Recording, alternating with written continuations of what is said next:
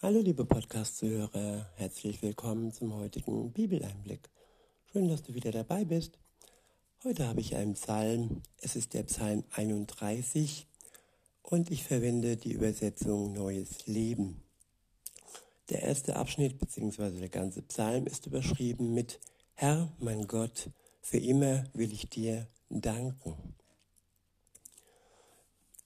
In Vers 1 und folgendes steht, für den Chorleiter ein Psalm Davids. Herr, bei dir suche ich Schutz. Lass mich nicht zugrunde gehen. Ich wiederhole, Herr, bei dir suche ich Schutz. Lass mich nicht zugrunde gehen. Im Leben brauchen wir Schutz. Ohne Schutz sind wir sozusagen schutzlos. Und ähm, ja, Gott ist unser Schutz, der uns hilft.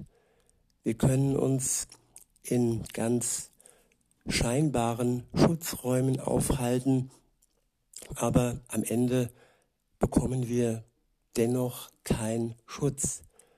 Schutz zum Beispiel durch Lehren, durch übermäßiges Positivdenken wo man die Realität verliert, wo man alles Gold anmalt, auch wenn es eben nicht golden ist. Und ja, Schutz bei Menschen, die uns betrügen, die uns ausnutzen, die uns ja krank machen. Und bei Gott können wir sicher sein, dass wir bei ihm tatsächlich Schutz finden und dass wir bei ihm nicht zugrunde gehen. In all den anderen Schutzräumen in Gänsefüßchen ist es am Ende so, ja, dass wir zugrunde gehen. Ohne den Schutz Gottes sind wir schutzlos.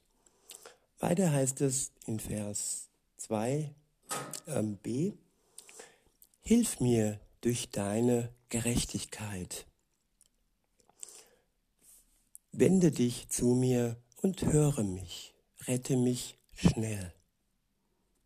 Ich wiederhole, hilf mir durch deine Gerechtigkeit. Wende dich zu mir und höre mich, rette mich schnell. In der Welt geht es oftmals ungerecht zu. Wir werden nicht gerecht behandelt. Und alleine Gott kann uns nicht nur Schutz geben, sondern er gibt uns auch Gerechtigkeit. Er macht uns zu gerechten Menschen, lässt uns aufrecht stehen, vergibt uns unsere Schuld durch die Tat Jesus Christus für uns am Kreuz. Er starb für unsere Schuld und durch ihn können wir gerecht vor Gott, dem Vater, stehen. Nicht durch gute Werke, durch gute Taten, durch Fasten und so weiter. Nein, das rettet uns nicht und das bringt uns nicht ins Paradies. Nur alleine Gott kann uns Gerechtigkeit schenken, ohne unser Zutun aus reiner Gnade, durch den Glauben an Jesus Christus. Weiter heißt es in Vers 3, wende dich zu mir, und höre mich, rette mich schnell. Sei für mich ein schützender Fels. Sei für mich ein schützender Fels, eine Festung, in der meine Feinde mich nicht erreichen können. Es gibt Menschen, die wie Felsen sind, die treu sind, die treu an unserer Seite stehen, die loyal sind, die uns lieb haben. Aber alleine Gott kann für uns ein Fels sein, der eine Festung darstellt, wo unsere Feinde uns nicht erreichen können. Er kann uns Frieden geben im Herzen und all die Anfechtungen und all die Angriffe von außen ähm, können uns dann nichts anhaben, wenn er unsere Festung ist und er unser Schutz ist. In Vers 4 heißt es, du bist mein schützender Fels und meine Festung. Führe und leite mich um der Ehre deines Namens Willens. Führe und leite mich um der Ehre deines Namens Willens. Gott schenkt uns nicht nur Schutz, er schenkt uns auch Führung. Er begleitet uns, er leitet uns in unserem Leben. Er gibt uns durch sein Wort Wegweisungen, Weisheit, so dass wir durch seine Hilfe, durch seinen Geist am Ende auch die richtigen Entscheidungen für unser Leben treffen können. In Vers 5 heißt es, zieh mich aus der Falle heraus, die meine Feinde mir gestellt haben. Denn bei dir allein finde ich Schutz. Ich lege meinen Geist in deine Hände. Ich wiederhole, ich lege meinen Geist in deine Hände. Das ist ein Loslassen, ein hundertprozentiges Vertrauen, wenn wir unseren Geist, es geht hier nicht um den Geist Gottes, es geht um unseren Geist, in seine Hände legen. Wenn wir ihm wie ein Kind komplett vertrauen und uns in seine Hände fallen lassen. Weiter heißt es, rette mich, Herr, denn du bist ein treuer Gott. Ich wiederhole, rette mich, Herr, denn du bist ein treuer Gott. Treue ist ein kostbares Gut. Da, wo sie geschenkt wird, da sind wir glücklich. Und Gott ist zu 100 Prozent treu. Er wird uns niemals enttäuschen, wenn wir ihm ebenfalls die Treue schenken. Eine Beziehung ist immer eine gegenseitige Hingabe. Und die Hingabe Gottes, der können wir uns anvertrauen. Und er wird uns nicht enttäuschen. In Vers 7 heißt es, ich verachte die, die nutzlose Götzen anbeten. Doch ich vertraue auf den Herrn.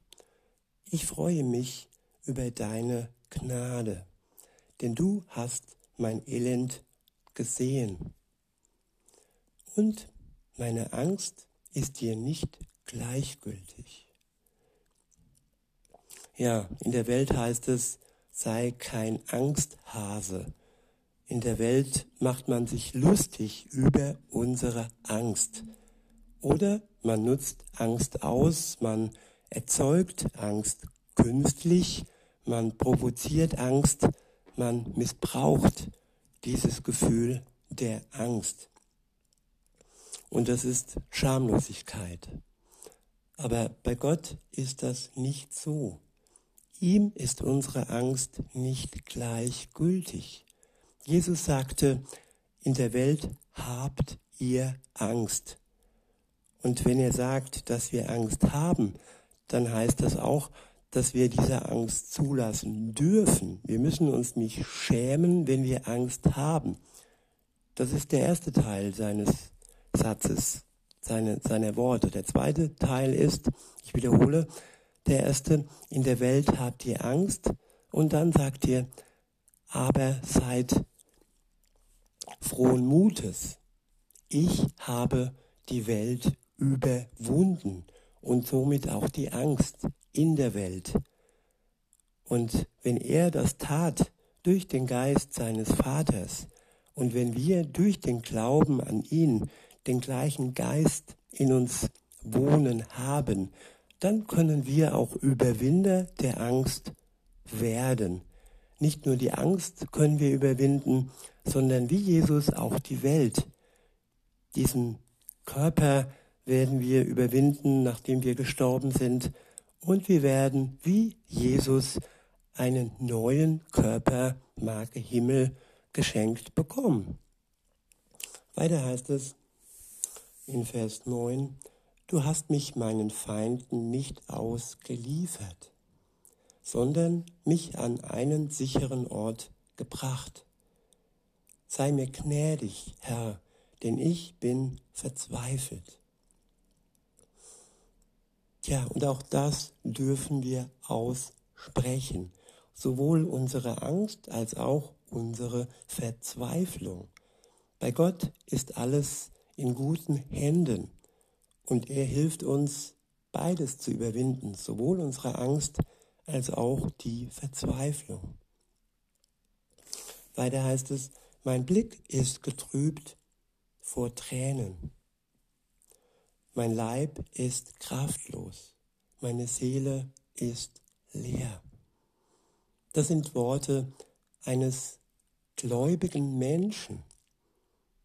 Ja, gläubige Menschen sind keine Übermenschen. Auch sie sind von Zeit zu Zeit betrübt. Betrübt von all ihren Tränen und sind kraftlos in ihrem Leib und ihre Seele ist leer.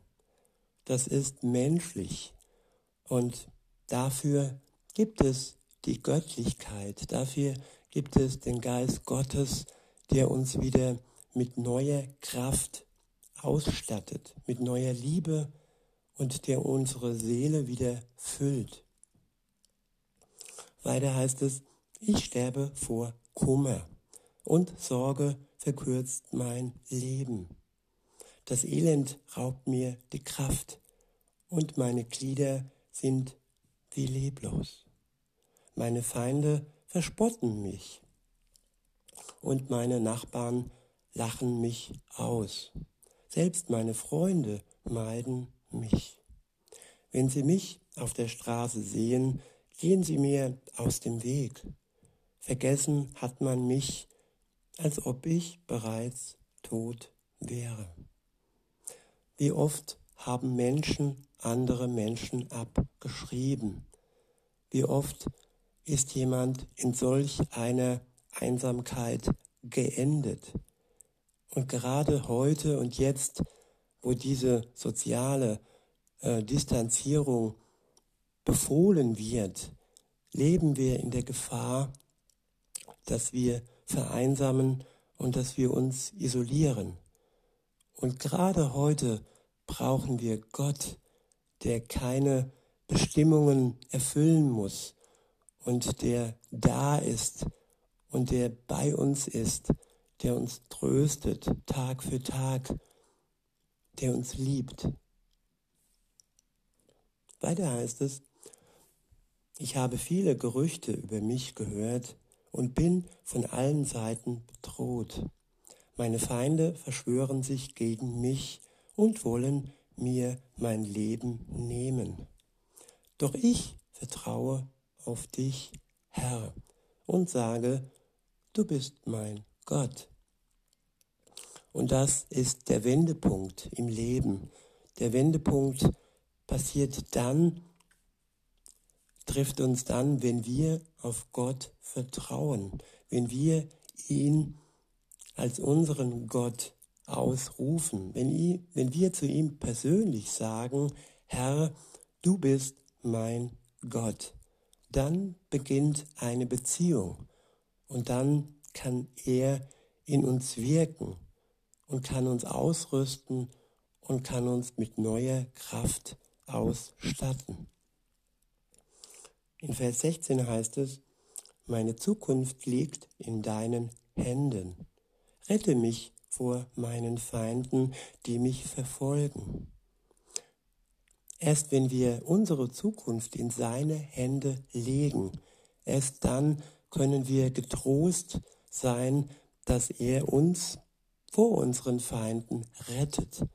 Denn wenn wir krampfhaft unser Leben in der Hand klammern, dann kann er uns nicht helfen, weil er ist kein Gott, der uns ja irgendwie überfällt, kein Gott, der uns beiseite schubst, sondern er ist ein Gott, der die Wirkung braucht. Wir müssen es zulassen, dass er in unserem Leben wirken kann. Und das geht nur, wenn wir unsere Zukunft in seine Hände legen.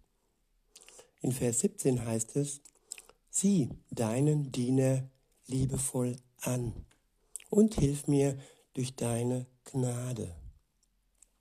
Ich wiederhole, sieh deinen Diener liebevoll an und hilf mir durch deine Gnade. Das ist ein vertrauensvolles Gespräch mit Gott, der wie, nicht wie, sondern der, der hier in einer Liebesbeziehung zu Gott spricht. Vertrauensvoll und wie, nicht wie, sondern eben zu dem, der ihn liebt. In Vers 18 heißt es, Herr, lass mich nicht zugrunde gehen, denn ich rufe zu dir um Hilfe. Die Bösen sollen umkommen, damit sie endlich begraben werden und schweigen. Er schafft für uns Gerechtigkeit. Und all das Böse und all die Bösen, die sich vom Bösen ähm, missbrauchen lassen, sie werden am Ende begraben werden.